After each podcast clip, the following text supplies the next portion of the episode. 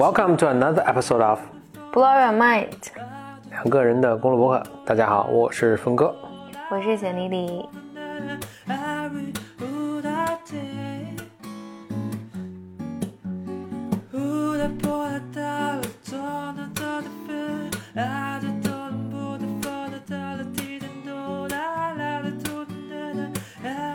这期也是我们女性这个系列的最后一期，是的，我们的第八期。大结局是怎样呢？啊、我我收集了一下，就我回去翻看了一下，就是整个我们在做女性系列这几个月以来，大家给我的留言还有呃提的问题，然后所以这一期呢，我想从这个问题开始来聊，就是我们有一个 Bammer 留言说，他说，呃，她是个女生啊，她说我是不打算结婚的，嗯他说我在三十甚至四十岁之前都不担心，因为我可以把自己，就我可以自己赚钱，把自己照顾得很好，也很自律，可以保持好的状态。他说，但我在想，如果人不结婚，五十六十会怎样？他说，男性、女性都如此，就这个问题不是是针对女性的。嗯，他说社会变化这么快，不知道在我们变成老人的时候，对没有家庭的我们来说，社会友好不友好？嗯嗯，其实社会友好不友好，或者尤其比如商业社会，它都是取决于这个就这样的人群有多少嘛。当你这人群足够多到一定程度，其实相相应的服务啊什么就会产生。就我在想，咱比如再往咱们再往上倒一到两倍的时候，当时人们可能还有这样一个担心，呃，就在那个时候都是什么四世同堂，那个三四代人一起共居在共居住在一起的。那时候大家还可能想，哎，那种只有父母和孩子，或者没有孩子，只有夫妻两个人的这种家庭，也无法想象他的生活是什么样子，嗯对吧？但其实等到咱们这一代，就选择做出这样选择的人越来越多，其实相应的服务，整个的那个社会的很多设计啊，甚至从从法律什么角度，其实就都会越来越完善。所以我我倒觉得这不用担心，因为现在其实是做这种选择的人是非常多的啊。以及即便人们进入到婚姻状态里面，在那个年纪，你有可能就人生有各种各样的变化嘛，嗯。你有可能有离异的呀，嗯。或者，嗯，其实包括我现在看到，其实有好多老年人，因为大家的子女都都离开这个家乡了，嗯。其实实际上我就在想，我其实我经常在想，对于我的爸妈来讲，因为比如对于我的爸妈来讲，他们的兄弟姐妹其实都是在同一个城市里面的，但是到我们这一代，嗯，全都走了。对，嗯，对于他们来讲，也需要来适应，就是适应他们的生活。嗯就是以前他们兄弟姐妹之间，包括和自己的父母之间关系是特别紧密的。嗯到他们现在，就是所有的儿女全离家了，下一代全都离开这个城市了，那他们怎么在怎么面对这些变化吧？嗯就是当你在一个社会中，你是不你不不是一个主流的时候，确实是有很多不方便的。就就举另一个例子，但是可以作为一个不妨看看成一个比喻。呃，就如果你是个左撇子，像咱们，你看咱们都是右右撇子，所以其实你没有这个体会。但左撇子其实你看他，比如他用剪刀用的都跟我们不一样。呃，我们日常生活中的很多设计其实是可能都事后才考虑到他们，然后再做些补救的方式去让他们更方便，但肯定是就没有那么方便了。就对，如果如果你的一个选择在这社会上其实是不主流，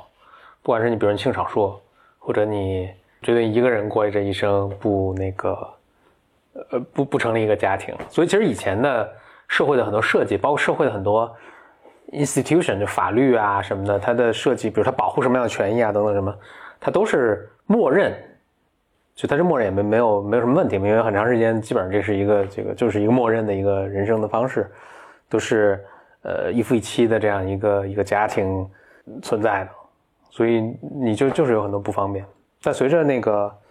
那社会进步嘛，我想好像在美国现在已经到是好像有史以来第一次，应该是三十五岁还是什么四十岁，就是不婚的人占绝大多数，就是不婚人占百分之五十以上。占大多数，所以他这社会肯定要围绕他们这个设计。所以，比如说他们现在在做一个事，就是以前他们设计这种房子，apartment 还是什么 house 啊什么的，它都是按照你你家里至少比如四口人，就是一父母和两孩子什么，就按照那种规模设计。但现在因为很多人不婚，或者至少不要孩子，所以其实家里不用那么大。所以他们在把以前的那个 lot，就是他在这个 lot 上，就是宅嗯宅基宅基地吧，你可以理解为在上面盖一房。但但是现在大家现在会把那个有些开发商在在把那个以前房推倒，然后把这宅基地就切成四份儿，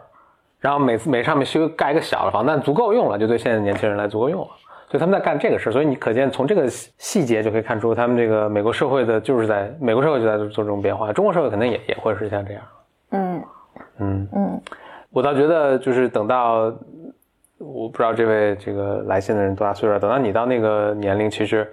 你的这种选择可能未必是一个多么罕见的一个选择，那其实可能是很 OK 的。不过我倒是有这么一个体会啊，就是当然社会可以去采用各种方式去，就社会是很流动性是很强的，就是它变或者变化性是很强的，所以它能够不管有什么样的人，它能社会由人构成的，这样人构成社会的人，他有什么样的需求，社会都会或者这种服务啊，或者公司啊，或者法律制度啊等等都会呃去应对。嗯但就人性来说，人性变化是没有那么快的。就是我们现在跟唐朝这个人本质应该没什么区别，或者甚至跟五千年前、一万年前的人应该没有什么区别。呃，就咱们在那个五一期间，我们我们录这个的时候正好是五一之后嘛，我们不是去 road trip 嘛，就一路上我们都在听歌嘛，听的都是因为就风格嘛，所以听的都八十年代的流行歌曲，给我一个很大的。就这个说起来没有什么没有什么令人吃惊的，但当时还是给我一个挺大震撼。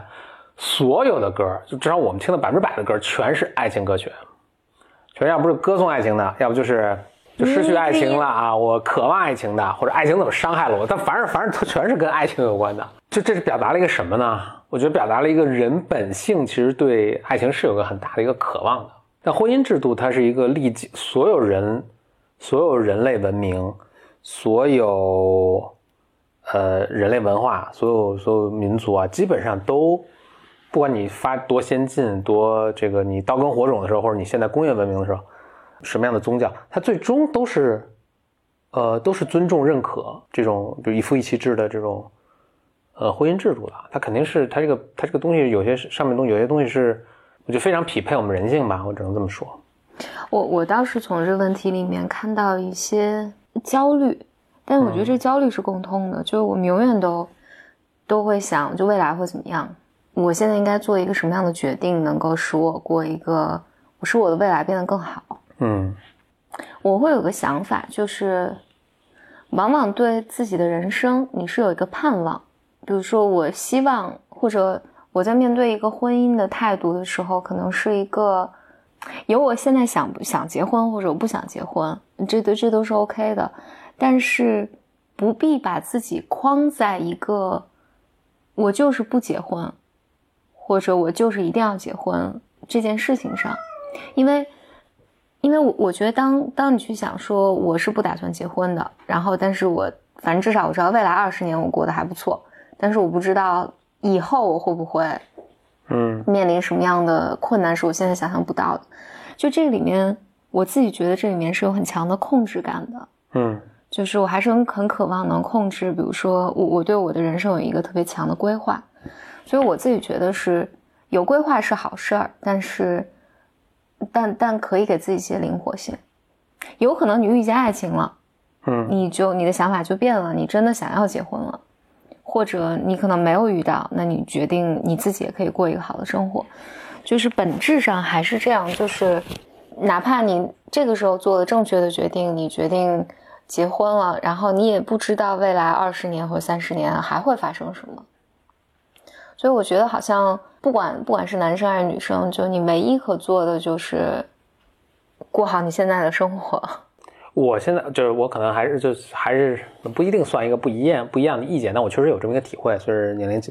变长这么体会。实际上，甚至我在怀疑，就是当你的长辈。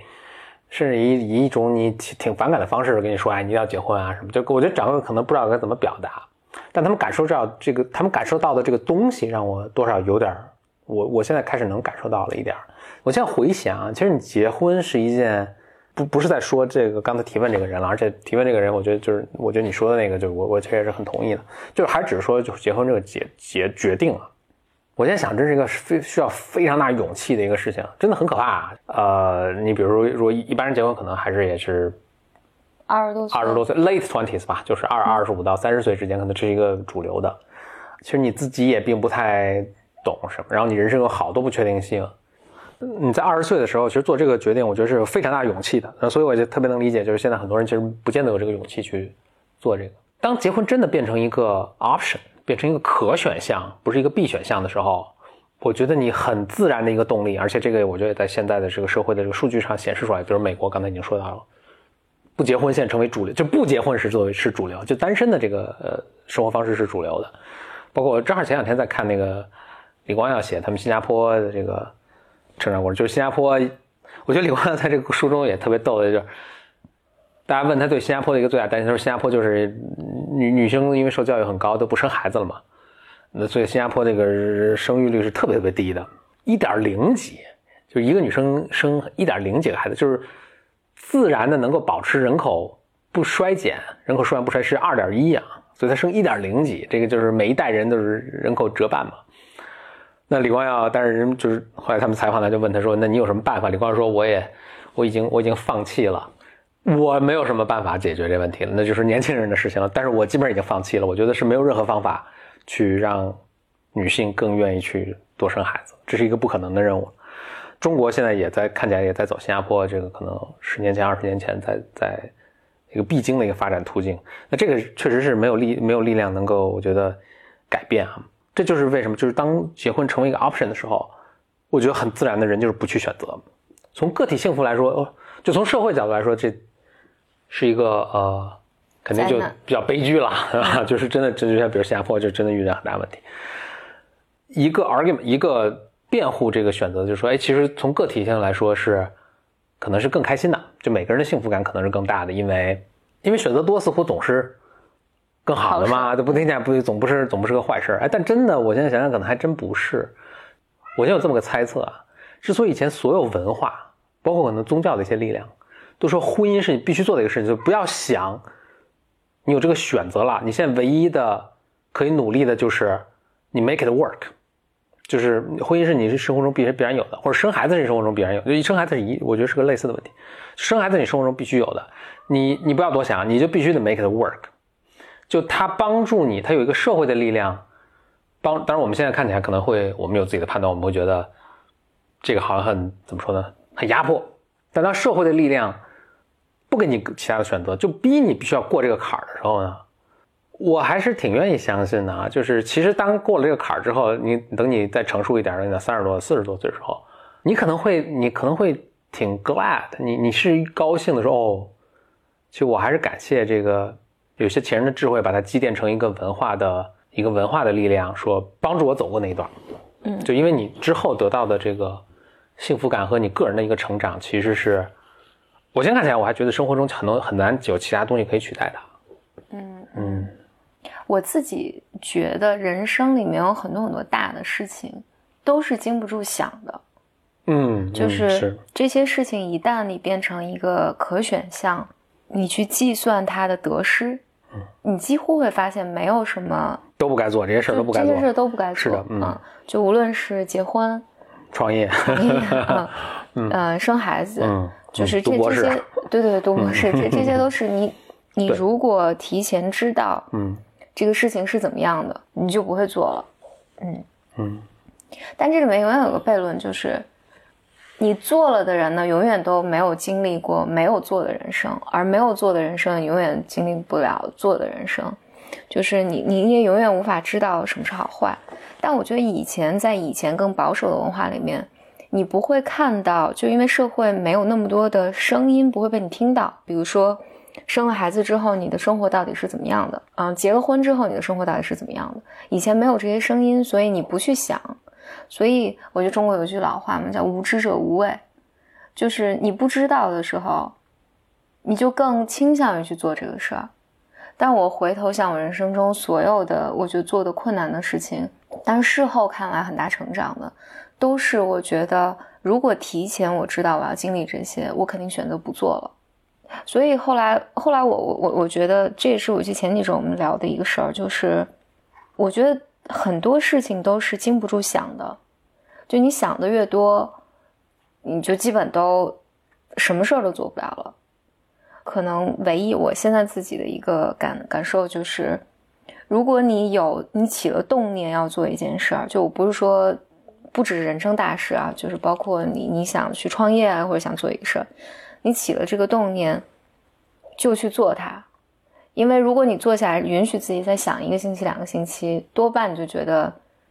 这事儿做不了。嗯，然后但你唯一可行的方式就是你做这个选择，决定我要去做它，就无论遇到什么样的困难，你都就是你刚才说的，就 make it work，就是想办法把它做成。嗯，我觉得这个可能是唯一我现在能，就如果你说人生有个方法论的话，我觉得这是我唯一能想到还可能 work 的方法论。但如果我们站在这儿去想说，我们现在做的这些决定是不是对我未来，比如说十年、二十年一定有好处？我做的这个选择对我会不会有损失？然后未来社会会变成什么样？我会不会怎么怎么样？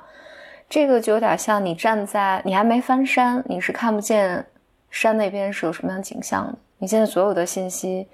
都不准确。跟结婚还有亲密关系有关的一个问题是，有 Bamers 留言问说。在亲密关系中，男女的期待一致吗？因为好像比较比较传统的一个眼光，就觉得女性好像在亲密关系中对情感的需求更多，所以他他想问说，怎么样才能尽量让亲密关系双方都能从对方和关系中得到满足？如果男女的期待不一致的话，他这问题都是就几千年来 研究的这个什么？就特别实际的一个考虑，我觉得男性在不同年龄的时候，他的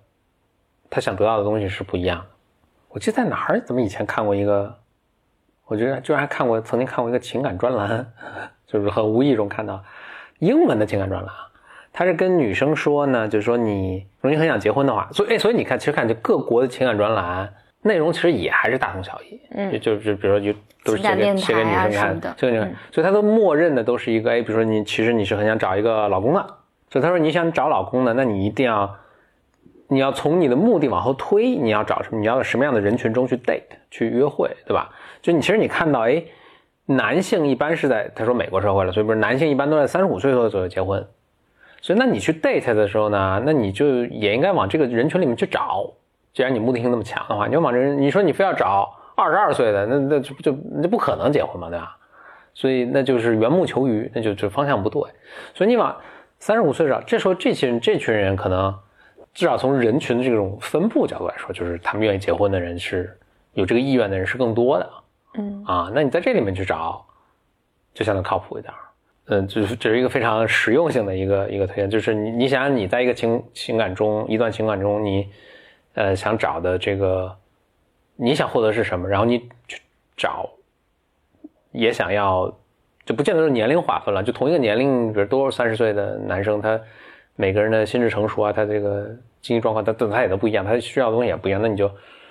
就找跟总有总有跟你这个需求是差不多的。嗯，不，我觉得你你你刚才的这个回答就很像解数学题，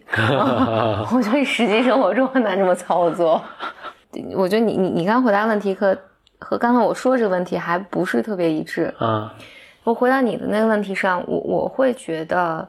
因为我回想我二十多岁，比如有一段时间，我也觉得我想要结婚，嗯，但是我并不知道。我来解构一下我那时候想要结婚的一个愿望，是因为我受的教育里面，就你二十多岁，你已经工作了，然后你。你谈恋爱，或者你你的所有的方向就是为了奔着结婚去的，好像结婚是个战利品，或者结婚是完成了某一项任务，嗯，然后只有完成这项任务，我才是好的，或者我才是靠谱的，嗯，我才能向我的父母交代，或者向整个社会交代，等等等等。我觉得那个是处在一个压力情况下，又出于我的心智不是很成熟，所以我就会把这个变成一个问题，就是我想找一个靠谱的人结婚。但实际上，实际上呢，并不是我的需求。可能我现在回想，我二十多岁的时候，需求就是想好好谈个恋爱，我想就是遇见我喜欢的。所以你的问题就是，你也不知道你想要什么。我觉得很多很多时候人们，那肯定是啊，就是因为你刚才你刚才说的时候，这个话题就被简化成我想结婚，你想要什么就我就去找三十五岁的人人人去谈恋爱。我觉得这个这个方向是不对的。嗯嗯，所以如果你有可能的话，我觉得可以问一问自己，就是你说我想结婚的时候，我真的想要的是什么？这也 也挺难回答的，就是你你这更好的了解自己，你自己想要的东西是什么？那这是一个当然无无无比难的一个问题了。对，嗯，所以所以我觉得你你刚刚说那个情感专栏，我觉得这个方式不 work，因为如果我是这个状态，我去找了三十多岁，我当时去找了三十多岁的人，说我们一起结婚，就是很快我会发现这不是我想要的。嗯 嗯，但是你可以你可以可以去尝试了。嗯，但刚才我们想讨论的问题是在亲密关系里面，男女的期待是不是一致？因为我我我其实后台有有好几个 b a m e r 有发过这个类似的问题，就是说，就大家有人说说女性对情感的需求更多，有人会说女性在这个情感关系里面总是被照顾的一方，就显得很自我。这这是大家不同的观点啊。那怎么才能在亲密关系中，好像让双方都觉得舒服？如果彼此的需求，如果就是说性别差异上不一样的话，比如他说被照顾是指是照顾你什么呢？是要那那那个 e r 留言并没有细写啊，但我的理解，我对那个的理解就是，他说男生长大，因为我不知道那个 e r 是男生还是女生，他说男生长大的过程里面，不断的要教育男生说你要照顾女生。然后在谈恋爱的时候，好像也是男生要跟女生结账啊，男生要跟女生买包啊，男生要跟女生要呵护女生啊，等等等等。他就说，好像不是他了。我总结下来就是，好像其他版本也在讲说，女性好像在亲密关系中对情感的诉求更多。嗯，但这些好像又不是天然男性擅擅长给予的。嗯，情感的诉求，这就是就是。我觉得可能这就体现了男性就不善于不善给我，我是没太明白什么你对情感的诉求，说你希望我，就比如说买单，就是希望男生去买单啊，希望男生给女生开门啊，是这种能理解。但是比如说你希望情感的诉求是指，比如说我今天呃工作很不顺利，呃，然后老板批评我什么，回来也很郁闷，然后你希望我给一些情感的支持。你你的这个想法好。就你就情感的诉求是 指什么？我们是可能活生生的演向大家演示了一下，真的。所以我觉得大家可以 take away 的就是，即使确实就是他无法，就是男女生有这样不同预期，他也是可以结婚和幸福的生活的，这这个没关系。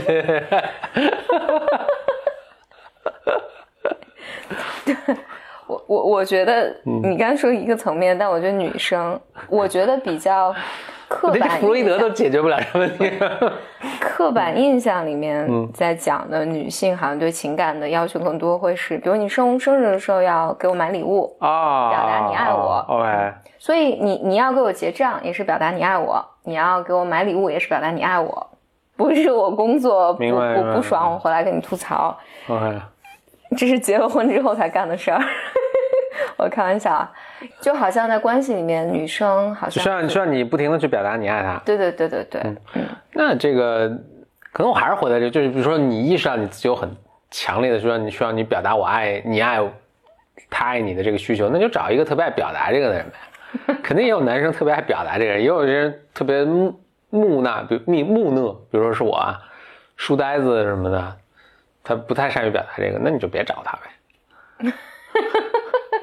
是我，我还作为女生，我我分享一下我的经验，就是，所以看来你是不需要别人经常表达我爱你。我我我，我觉得如果自我暴露的话，我觉得我好像没有一，我一直没有没有需要。嗯，你需要别人给你讲数学，哇，群论好美啊，胡说八道。但我我确实没有需要，就是。就反复表，反我我我我没有需要 bro 风不断的给我买东西来证明，Yeah，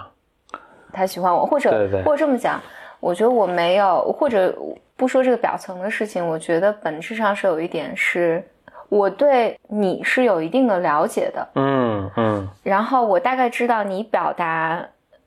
爱的方式是什么样的，嗯。然后，那我觉得我的痛苦感就什么会造成我的痛苦感呢？就是如果我偏偏不认可你对我表达的方式，嗯，我渴望你按照我的方式来向我表达爱。对，我觉得这个就会带来关系中的困扰。咱们就说具体，比如说你表达爱的方式，比如我表达爱的方式就每天买大钻戒给你，比如每个周五买一大钻戒给你，你就不认可这个？可以啊，啊，就是假假设啊，从来没发生过。你就不认可，你就希望说你每周五给我讲一段高群论啊，什么数论啊，微积分，什么就希望每周给我讲这个啊。你这是你认可的，就比如说啊，你你这个你这个这个大家非常难代入，OK，非常难代入。但我我我觉得是，我现在想来，我年轻的时候对我比较有帮助的是，我在某一个时刻突然意识到男士男性和女性对于世界，包括对于情感的理解是非常非常不同的。嗯，但是并不意味着这个关系无法建立。是，但是双方都要抛弃掉，就是你要按照我的方式来对我好这件事情。嗯嗯，呀就抛弃掉这个执念，生活就就平顺了。呀，然后，所以，所以，甚至我觉得还有一些可，还有一些我觉得比较对我来讲比较有帮助的，就是你会知道有一些事情你永远是没有办法从你的伴侣关系中得到的。嗯嗯，就比如说我我我要和女生嘛，就是你有时候会特别啰嗦，要八卦一些事情，呀但是 bro 风是真的不感兴趣。呀，嗯，这个和我们的感情啊各方面没关系。嗯，那我就知道这些事情，我是要去找我的闺蜜去去聊聊。就好像比如说我想拉你去看《复联四》，你也就没不不可能发生的事儿嘛。所以我，我嗯我觉得是好像到某一个阶段，你突然突然能够认识到，讲出来很俗套，就是你尊重他的需求，也尊重我自己的需求，嗯，然后你自己想办法呗。你说这，我想起这个，我就特别讨，就我我特别受不了那种，比如说，比如他养一个宠物，他要以我觉得是爱人的方式去爱这个宠物，怎么给给宠物穿衣服啊，给它怎么护发呀，给它头发剪成什么，就各种很奇怪呀。你比如猫吧，猫它有自己的生活，你就是它就它是那样的生活，你就让它就按照猫去去做一只猫就最好了。这个我更体会的是，是比如乌龟，嗯我小时候养乌龟，你记得我有一次那个就是跟朋友喝酒喝，然后讲了说什么跨越什么几亿年我来爱你什么的，就乌乌乌龟跟人的这个应该是三亿年前，这个我们在进化上就分道扬镳了，所以乌乌龟最后是爬行动物，然后咱们人是哺乳动物，就它是很不一样的、啊，它们。但是我们有些共通的什么饥饿啊什么，这你能体会到。所以我小时候喜很喜欢乌龟嘛，嗯我就很喜欢拿着它，嗯把它放我手里。后来我就看，就是我就学习这个生物知识啊什么，我就爬行动物很不喜欢被人拿着，嗯但是我觉得可能很少有动物喜欢被人拿，可能猫狗就这种不是被人类驯化的动物，它可能很喜欢喜欢被抱着。对，爬行动物它是它它这个是就很不自然，是呃，当然一个很实际的原因，因为它这是它是冷血动物，你手很热，嗯那是很不舒服的。嗯人跟人在一起嘛，我们很喜欢就勾肩搭背嘛，在那在一起，这是我们表示爱的一种方式。因为就哺乳动物就是这样，你看猴子也这样，对吧？嗯很多猫也这样，它就哺乳动物就很习惯我们在一起蹭。那爬行动物是很不喜很不喜欢跟你蹭的，所以后来我就我再也不抓它们了，就我就我就看它们，它们吃东西啊什么，我就很开心，让它做一只乌龟就完了。就是你你可以爱它，但你不要强迫让它接受，让乌龟接受你把爬哺乳动让一个爬行动物接受你哺乳动物的爱，那就何必呢？嗯，嗯，对，所以亲密关系没呃，亲密关系也是，嗯，就是其实就就这都老生常谈了，经常讲说你你所有的痛苦都来源于你渴望改变对方。嗯，那男的是，当然，其实这个道理是这肯定也都懂了，但是这男的就放下这个执念，对，我就我也知道你表达爱的方式是这个讲群论，但我就是想看到你拿出大钻戒来，对吧？嗯，那怎么办？那就不过了呗。就那么对，那就去找一个 就也爱拿大钻戒的人呗，肯定有这样的人。嗯是的，OK，我们开始了。嗯事隔两天，我们继续录这个播客。背景是上次录到一半的时候，简历突然也不是突然，就是已经忍了牙痛，忍了很久，然后忍到那个我们录了一半的时候，就实在忍不住了，所以我们就去送去了急诊。经过两天治疗之后，这简历又能够恢复说话了啊。然后咱们继续好事多磨啊，就是这个 Blur Mind 女性系列的 finale 啊，最后一集。那回来讲，我就想，那就新开我们一个女性话题里面的一个小话题，也是很多人写信过来来问的。嗯大意我总结下来，就是对于一个女生来讲，怎么兼顾事业和家庭。嗯当然，我觉得这个问题，我觉得这个问题是这样，因为我我一开始看这个问题的时候，我的想法是，那男性要不要兼顾事业和家庭？，Yep，但是我后来再翻过来想了一下，我觉得男性如果他没有把精力放在家庭上，就整体来讲，社会是不苛责他的。就是现在的舆论，我觉得现在其实也也有这个要求了，但是确实标准是不一样的，对我觉得对对这还是比较明显。对对于女性嗯来讲，可能去平衡家庭和追求事业这件事情，就是哎，但是换换句话说，如果男性他不把他的心放在事业上，社会是会是是苛责的，会有偏见，他呃，不能说对对偏见吧，就是会 judge 他，对吧？会对对对会会评评判他。嗯，对，比如我跟我妈妈其实经常聊到的一个话题，我觉得我作为子女了，我当时也非常感激的，就是我妈妈其实她是老师了，包括她当初选老师，就选择当老师这么个这个职业，我记得她也跟我说到，就是哎，其实其实挺喜挺喜欢有寒暑假的，这样她可以可能为家庭啊或者为这个孩子啊付出更多。嗯但她确实也也，我觉得表达出一种遗憾，就是因为他他可能更把更多的这个精力关注放在这儿，所以他他觉得他事业其实可以发展的更好。对，是有这种遗憾的。但我觉得可能人生它就是，嗯嗯、就是你没有十全十美。如果你也有很多人，甚至很多男性啊，就是表达出一种遗憾，是这个。没有花更多的时对间陪伴家庭。对对嗯嗯我在上大学的时候有一个印象特别深的一个事儿，我有个同学是个是个美国女孩子，她我觉得我们聊天的时候，她就说到说不是人说人生理想嘛什么的，她说她是对自己人生有一个规划是，那我们当时很年轻，二十岁左右，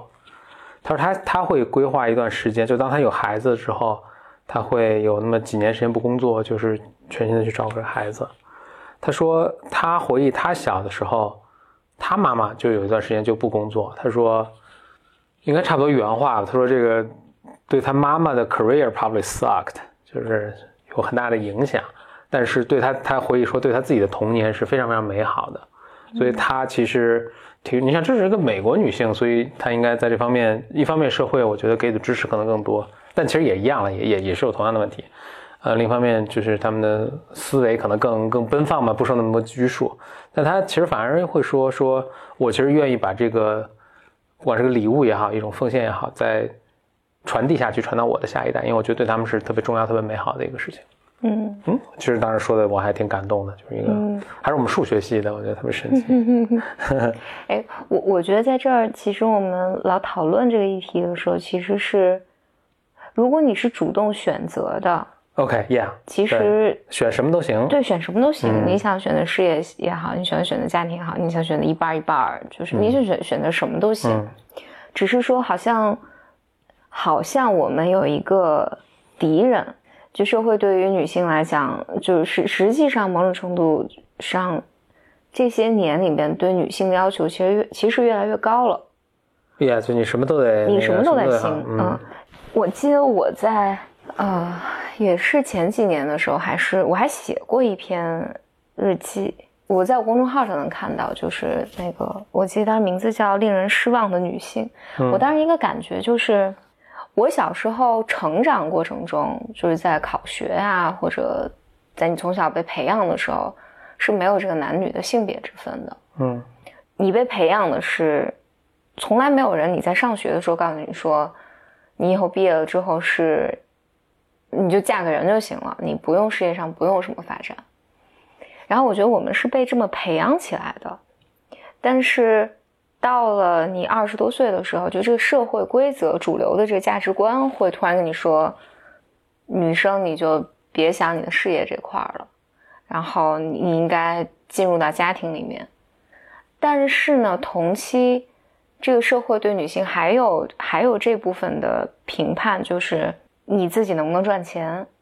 因为显然我觉得，尤其在大城市，比如说单靠男性一个人的收入也很难还房贷啊，也很难就是支撑整个家庭的收入。嗯，然后所以女性也要去工作，那你在工作过程中，你还要被评价。我觉得在你生活的各个维度上，你不管做什么选择，好像女性的选择里面都是令人失望的。就你当个家庭主妇，大家对你也有异样的眼眼光。你如果事业特别强，对你也有异样的眼光，好像这个社会对你有各种各样的评价标准。我我觉得这个过程对于女性来讲就更痛苦一点。所以我自己习得的一个东西是，你只能做你想做的，以及完成你能完成的，嗯，尽可能让自己开心。就当我看到那一面，就是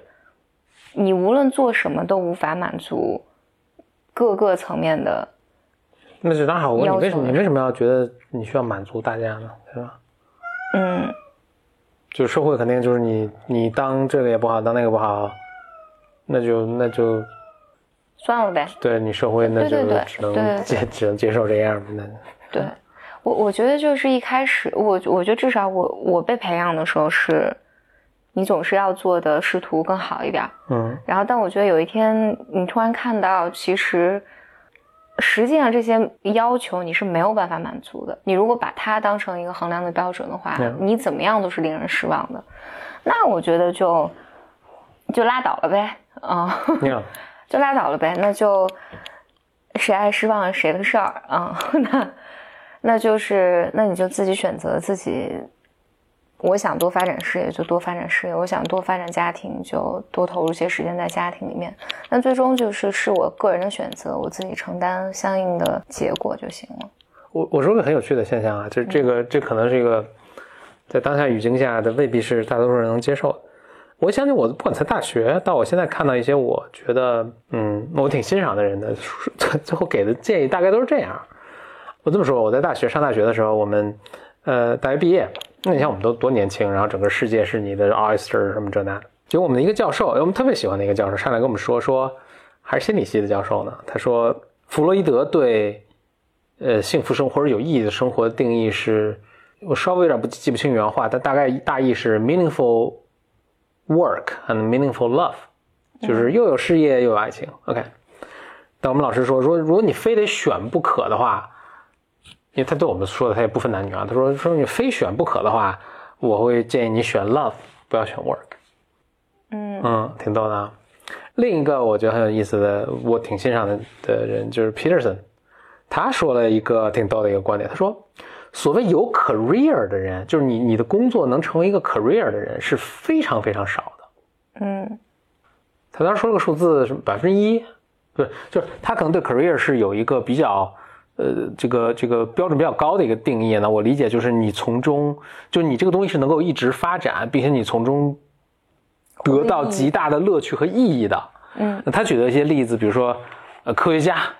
，OK，然后当很有名的律师，就是你能够在这条路上一直就精益求精、炉火纯青，你这个追溯的是没有尽头的，而且你在这中间能够创造出很大价值和获得很多人生意义的。但是说大多数人是。的生活不是这样的，嗯，所以就你不用去，就是我想他说什么意思呢？他举些例子，就是说，他说他们会发现，他说是西方的这种，比如说医生啊，对对，律师啊，他们的观跟踪观察会发现，其实像那些律所啊什么的，是非常希望这些有才，就不管男女啊，就是他们都是求贤若渴的这么一个，就是非常希望有才华的律师能够留下来继续。玩命干的，对吧？你知道律师的工作是就是每周会工作上百个小时，就跟什么做投行跟什么就差不多这样。哦，对，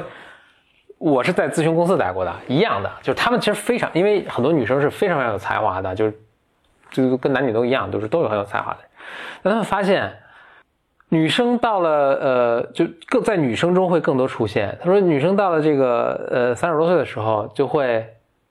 take a step back 说。这不是我想要的生活，我在这生活中并没有什么乐趣，所以我 我就不去做这个了，我就去改做别的。我我确实那个看到很多那个我们呃，比如我们当时一起做咨询的同事，比如现在也到这个年龄，我觉得大家都会有不同的人生一个选择。然后 Peterson 把这转过来，当然这就导致了很多就是现在被整个社会议题的一个东西，所以所以就比如导致女女性的收入，就她在同样的教育水平下，可能女性收入减少什么的。但 Peterson 的 point 是说，这是一个选择。其实我们想，就是他他把这个问题还翻转了一下，说就说，但不是每个人都买他这个账了。但是想说，就是说，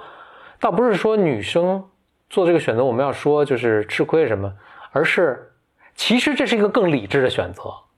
这是一个会导致你人生幸福感更大的一个选择。所以我们反而要奇怪的是，为什么为什么还有那些不知好歹的男性完全搞不明白自己就是人生最重要带来幸福的东西是哪些？哎，那那那，我觉得这个是不是就我们刚才说的这个议题里面，因为男性是不能没有事业的，就不管他喜欢不喜欢，有没有什么意义感，就是他必须咬紧牙关，哪怕这个工作。没有什么前景，然后我也从中无法获得什么乐趣。但是，在这个社会压力下，他不能说，也也许是，就是也许他面临另一种压力。但是我在不管是看 Pearson 这个东，他他他他倒可能没有明说这个，但是我还我就看了一些其他的就是有关，我就在这个主题下的一些东西，就比如说为什么为什么去学理工科的女性更少一些啊？就我看了一些相关的一些这个。跟这个相关的一些博客啊，或者研究啊什么的，但很多人个人观点了，所以它也未必是一个很严谨的科学研究。我总结了一下，我觉得就是大家表达一个很有趣的一个观点是，为什么会出现这种情况呢？简单粗暴来说啊，就是男性的这个情商比较低，不会综合的去考虑这个问题。嗯，我曾经看过一个 MIT 的一个工科的工程系的一个教授写了一个呃博客，我觉得特别有趣。他说为什么？他说：“我看本科我教男生女生，大家都在 MIT 嘛，大家都很聪明。但等到大家毕业之后，这个呃，你看大家接下来选择，男生可能就什么去读博士啊，什么工程系的博士啊什么。但女女孩子就会，我猜是因为大家要写跟他写推荐信，所以会跟大家聊啊，说原因，说女孩子就会更聪明、更什么的去判断一下，说哪个职业能赚大钱什么的。”然后就最终都是去读了商学院、医学院和法学院，嗯，就是他表达一个，就是咱们这就就就就纯聊啊，就是也不不不代表我的观点。他但是他他反而表达出这么一个观点，说救救这些男孩子嘛，就是他们完全不知道什么是重要的。他说男生就特别就老判断很错误的判断，他们老是老试图去 impress 自己的 peers，嗯，然后他说，所以说比如说。他们就互相比，说什么谁解数学题解的最好啊，什么什么的。然后他说：“但是你看，我在这 MIT 教了很多年，十年前他们这个我们数学系里解数题学数学题最牛的这个人，现在是在某一个不知名的中学当数学老师，然后勉勉强强能养活自己什么的，就这样。但那些更聪明的女孩子看了一下这些情况说之后，他们会更聪明得到一个结论，就是我并不想 impress 我的这些 peers，就我的这些。”同龄的这些人，因为他们什么都不懂。我想要去干的是，我要去读商学，我要去读法学，我要去读什么什么。我要到，比如说，当我呃四十五岁的时候，我是一个非常优秀的医生或者非常优秀的律师，我的人生大好事业可能才刚开始或者才去刚刚起步，是正辉煌的。就是我不想成为一个不知名中学的一个数学老师，然后四十五岁秃顶 还在教这些学生怎么解数学题。嗯，呃，他就给了这么一个很有趣的观点。我觉得，我觉得就是他这个多少有点搞笑和他，我觉得自己有点偏激。呃，但是我觉得他说，我觉得他还有包括 Peterson，我觉得最后后面表达的一个东西都是，其实女性能更能完整的看整个事业跟嗯嗯工作，就我在哪儿付出，然后以及这些东西给我带来怎样的乐趣，他更能更权衡的去。考虑这些东西，其实反而至少在他们那个社会里，在西方这个社会里，啊，是做出比同龄的男性更理智、更聪明决定的一个东西。可能并没有直接回答他的问题啊，但是，嗯，我我我我自己倒是某种程度上同意这个。我觉得这里面还有一点原因是，女性其实对于。就女性是更，我觉得说的不好听一点是更不自信一些，嗯，然后说的好听一点呢是女性更善于质疑，嗯，所以，所以做事情更谨慎，会想得更长久，嗯，提前做更多的准备，嗯，但是男性我觉得相对来讲更自信，这是比较好的说法，我觉得就是更鲁莽，对对，或者更自大。并不是鲁莽，更自大。对所以他会觉得我现在这个就是最好的。嗯然后，所以他不太相比女性来讲，他没有那么多的自我怀疑，或者我他不会去想我再去看外面有没有更多的机会。我觉得可能在在这个时候，所以他们可能有时候会也走运的人会更多，因为他们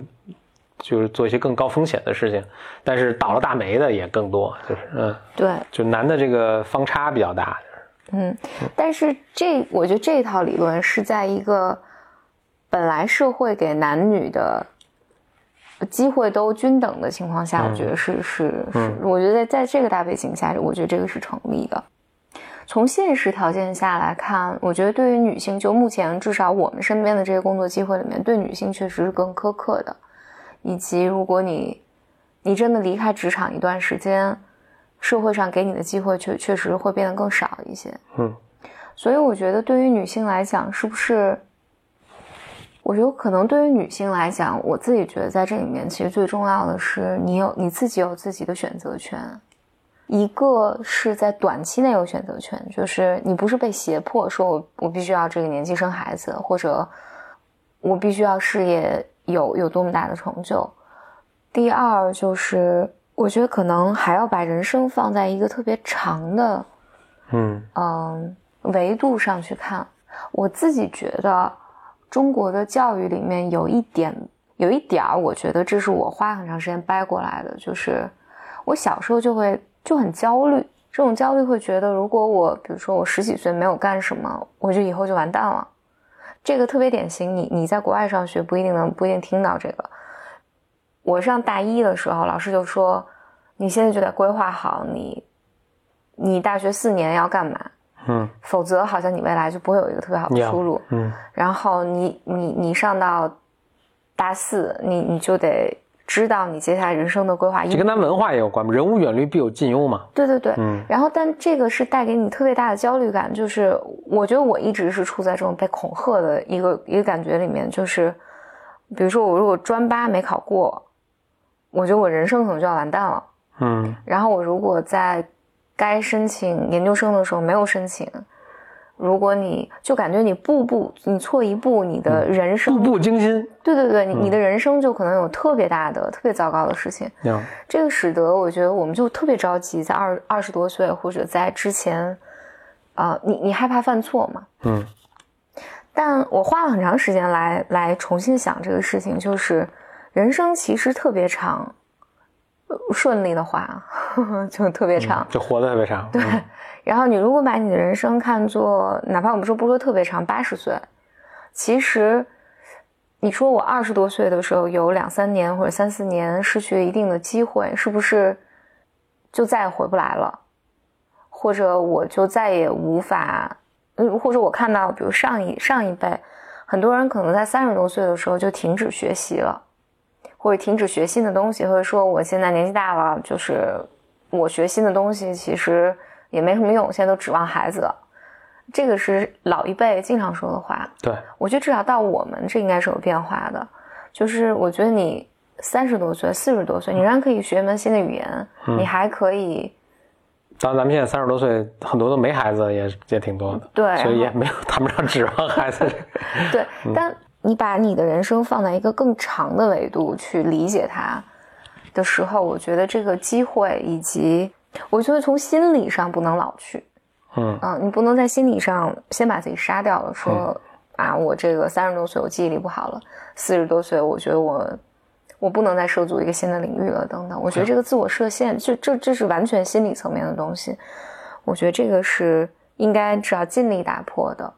所以，如果你放在一个长的八十年或者九十年的这个维度上去看你的人生的时候，其实你不同的人生阶段，你大学四年就是你十几岁到二十出头，你学的什么专业，这个其实丝毫不重要。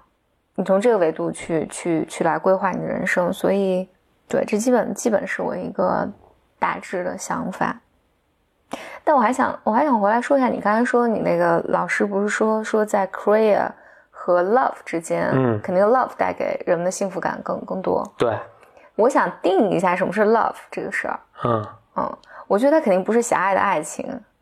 ，OK，我对我也不，我可以再给他写个信，说你当时说是是 什么意思？嗯。就是我自己觉得，我我自己对这个理解是，所谓对对于所谓事业这件事情，我现在对于事业这件事情的理解就是，它带给你特别多人生的新的体验，嗯嗯，呀，而这些体验，你并不是，并我觉得所谓比如社会地位，你赚多少钱，你见什么样的人什么的，这这些是这些是结果，但其实你真正得到的是体验，就这些体验是有趣的，就有可能很糟糕，有可能很好，但这些体验是珍贵的。然后我觉得相相对比说那个 love 那件事情，我我会倾向于更倾向于理解它为，比如家庭关系，你有好的朋友，你你能从这些关系中得到一些幸福感。其实我觉得这两个是没有办法对立起来的，因为有的时候你可能人生有更多新的体验，你你你能发展出更更好、更高质量的亲密关系或者家庭关系、朋友关系。所以这两个可能如果从这个维度去看的时候，他们两个并不一定是对立的。好啦，那这就是我们女性系列这一季的最后一期。哇，我就还是很想祝福所有的女生过得自由吧，生活自由，内心也自由，能做自己的选择。嗯好，那我们会有 season two 吗？不知道，所以就是虽然我们这一季的女性系列结束了，然后但是我最后还是很想感谢各位 Bimers 们，大家就是平时的留言，还有给我写的信是非常鼓励我们继续做下去的。呃，如果大家在未来包括对女性话题有什么想法，或者你有什么困惑什么的，可以继续留言。对对对，都欢迎你写信写留言给微信公众号“简里里”，我基本每个都会看，但能回的我都我都我都会我都会回复的。如果大家给出更多的话题和材料的话，我们说不定开 season two。对我我我们来筹备下一季。呀，